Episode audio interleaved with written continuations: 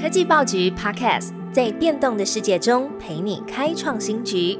每周一到周五早上推出科技早餐，提供多元的科技商业新闻、热门的 AI、电动车、经济趋势，让你快速吸收全方位重点资讯，掌握市场洞察。科技早餐今天精选六则国内外重要科技新闻。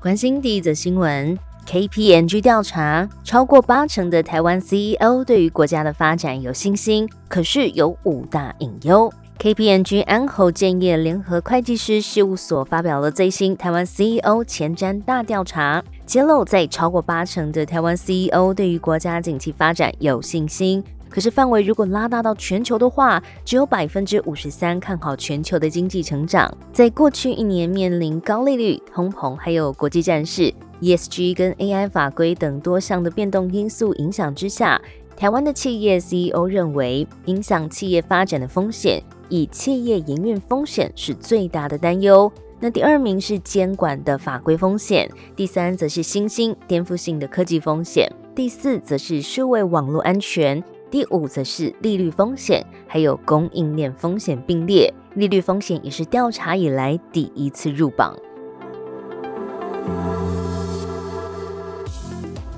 第二则新闻是来自求职网站统计的榜单，跳槽梦幻榜出炉，台积电、台塑集团、国泰金被选为最向往的公司。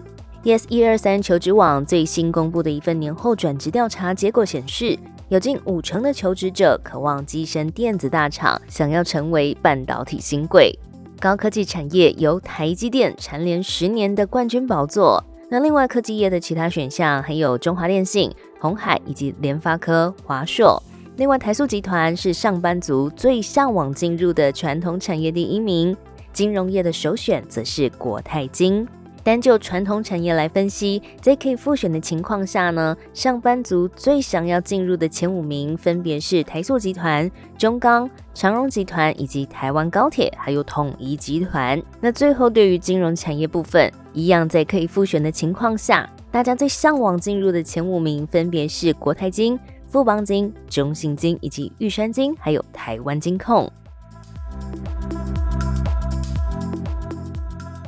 Meta 即将公布财报，Reels 短影音如何赚钱成为焦点。Meta 自从推出短影音服务 Reels 以来，旗下的社群媒体 Instagram 用户增加了四成的使用时间，每天的播放量也超过了两千亿次。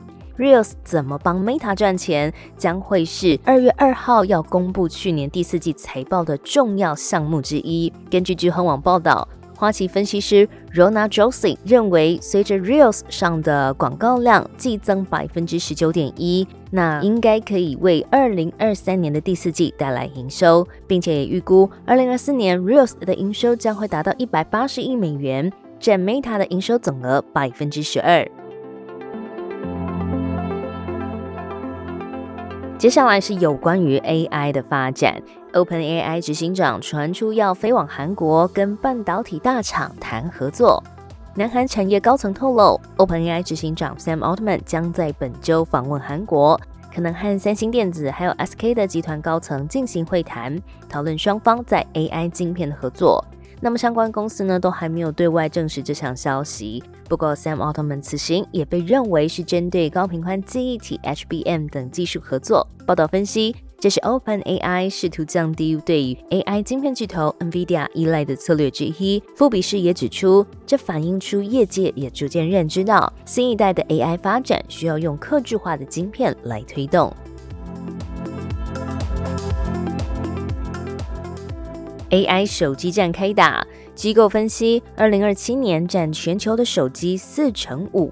数据机构 Canalys 预计，二零二四年全球智慧型手机出货量当中有百分之五具备 AI 功能，到二零二七年，AI 手机的销量占比将会提升到百分之四十五。Canalys 指出，三星最近呢推出他们的第一款 AI 手机 Galaxy S 二十四，并且和 Google 合作。将会让三星呢比其他的 Android 竞争对手更有优势。那值得注意的是，中国厂商也正在投入 AI 手机，他们已经在过去几个月发布 AI 的相关产品还有作业系统。而且也在二零二四年的上半年有新产品发布的计划。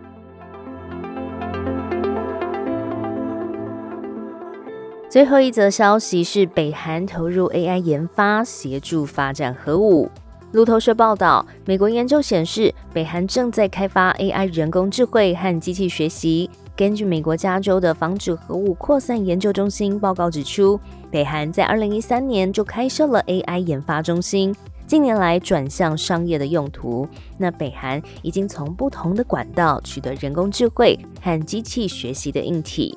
根据联合国安理会的决议案，北韩是被禁止发展通讯技术的。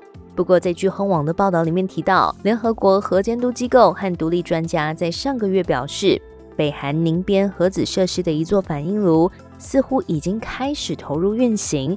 北韩正在利用 AI 技术一边发展核武。那么，另外，南韩国家情报院也表示，北韩正试图透过 AI 进行骇客活动和其他的网络攻击。